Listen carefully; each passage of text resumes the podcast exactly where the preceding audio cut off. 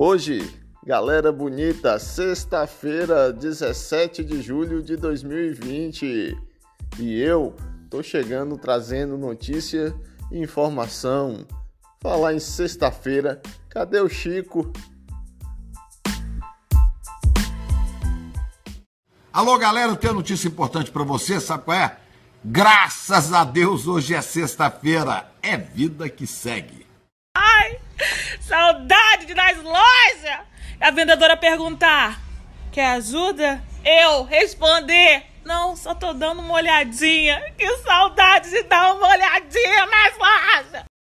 Galera bonita, fica aí ligada porque hoje a gente vai falar sobre a ocupação dos leitos de Vitória da Conquista, os leitos de UTI, né, destinados ao combate ao coronavírus, que chegou a 96% e o prefeito está sendo pressionado a fechar o comércio, pelo menos está tendo essa polêmica aí, e aí se pronunciou nessa tarde de quinta-feira a prefeitura também renovou o contrato com a Embasa por mais 30 anos. Falando em Embasa, saneamento básico, cada três contratos, projetos para o saneamento básicos, dois estão parados aqui no Brasil. Ainda tem o um lado violento da cidade, o plantão policial. Corpo de uma mulher é encontrada em uma casa no Miro Cairo. Acidente de moto e ambulância mata dois passageiros. Vereador de Campo Formoso é preso. Então vem conferir isso tudo comigo. Chega pra cá. Gente, é o seguinte, é de costume nós começarmos aqui o podcast falando do boletim epidemiológico de conquista. Só que até a gravação desse episódio, o boletim que é disponibilizado no site da prefeitura ainda não estava disponível. Sabemos até agora é que 96% dos leitos de UTI e clínicos destinados à Covid-19 já estão ocupados em Vitória da Conquista. E aí tem gerado polêmica né, da abertura ou fechamento do comércio. Essa tarde de quinta-feira, 16, o prefeito falou sobre o assunto. Vamos conferir? Olha, eu gostaria de avisar a minha querida Vitória da Conquista que nós não vamos revogar decretos. Não vamos retroceder, nós vamos avançar. Vitória da Conquista hoje é um grande exemplo para a Bahia. E ontem a taxa de ocupação de leitos essa taxa foi elevada para 88% dos leitos de UTI para os pacientes mais graves, mas somente 26% de conquistenses ocupam esses leitos. A cidade não pode ser penalizada. Eu não quero acreditar que o governo do Estado está deliberadamente mandando pacientes para a conquista. Não tem nenhum problema. Vamos receber os nossos irmãos que estão vindo de outras regiões. Mas o governo não pode penalizar a cidade de Vitória da Conquista, que ele sabe que não é conquista que está contribuindo para a elevação da taxa de ocupação de leitos. Portanto, estamos fazendo o nosso dever de casa.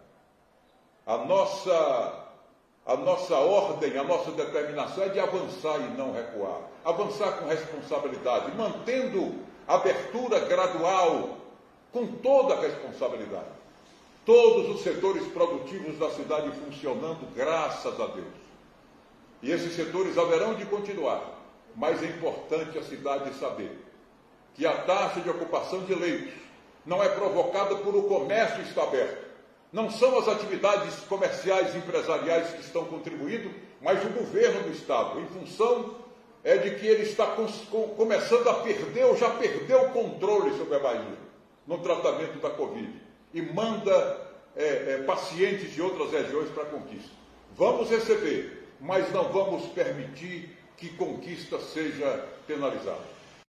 Tá aí o prefeito defendendo a ocupação das vagas de UTI, dizendo que a cidade não pode ser penalizada por pacientes que vêm de outros municípios.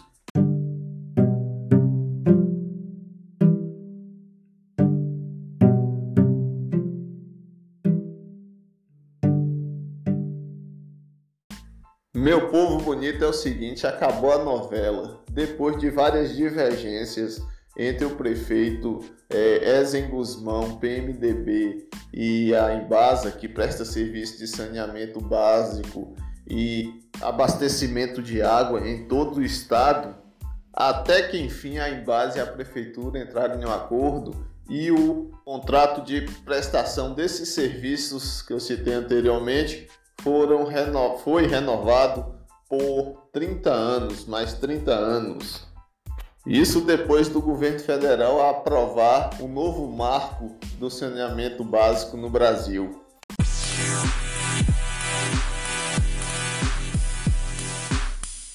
Porque venho da Bahia, sou conhecido como doido, e para conversar com doido, sou outro doido. Meu amigo, eu sou baiano de sobrenome e de nascimento. Baiano com H. Não sou doido não, meu irmão. Da onde você tirou essa ideia? Olha só, a cada três é, serviços contratados de saneamento básico no Brasil, dois estão parados. Revela o estudo. Confira na reportagem de Daniel Marques com o apoio de Paulo Oliveira.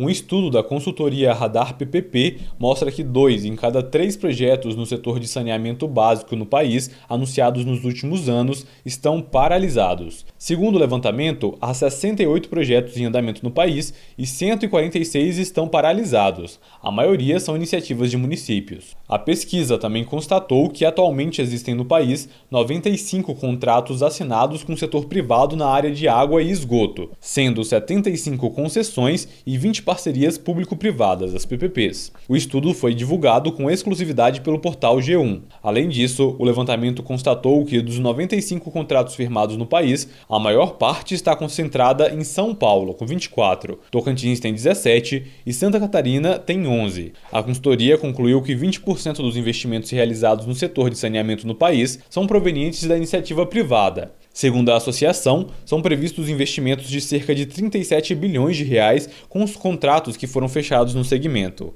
Com a colaboração de Paulo Oliveira, reportagem Daniel Marques.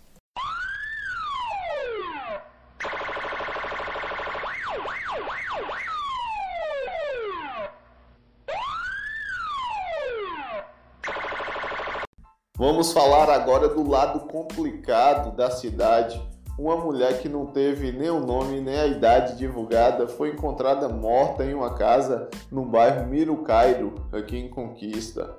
A polícia não divulgou a motivação da morte porque ainda investiga. Nessa quinta-feira, 16, por volta do meio-dia, é um acidente deixou duas pessoas mortas na BA 148 que liga é, Livramento Nossa Senhora a Brumado. Segundo o condutor da ambulância, é, uma motocicleta a, tentou atravessar o veículo em uma faixa contínua. Ao tentar desviar, ele perdeu o controle e a ambulância capotou. Veio a, veio a óbito o paciente Oswaldo Duarte Barbosa, de 33 anos. Ele faleceu no local e o seu pai, é, faleceu a dar entrada na UPA. A ambulância vinha de Nossa Senhora para Brumado, segundo o motorista do veículo. O vereador e presidente da Câmara de Campo Formoso, é José Alberto de Carvalho, foi preso nessa quinta-feira porte ilegal de arma. Ele também foi acusado de ter espancado a própria filha é, de 18 anos, Rafaela Carvalho, que é estudante universitária aqui em Conquista e nessa semana divulgou um vídeo denunciando o pai que foi espancada depois de uma discussão com o mesmo. É, a Polícia Civil fez o exame de corpo e delito e o laudo comprovou a agressão. Zé Lambão, como é conhecido o vereador, está preso em Campo Formoso, aguardando a decisão da Justiça.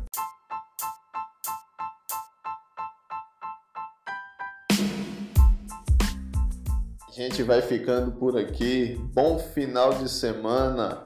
Fique em casa, curta quem você ama, curta a família, os amigos e, se puder, não saia, só se tiver alguma necessidade. Só lembrando que o blog do Baiano está disponível no Spotify, Rádio Public, Apple Podcast, Google Podcast ou na sua plataforma preferida.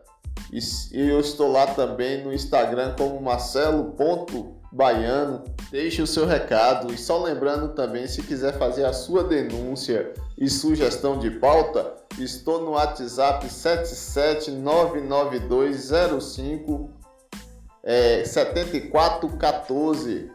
Então, minha gente, um grande abraço e bom final de semana.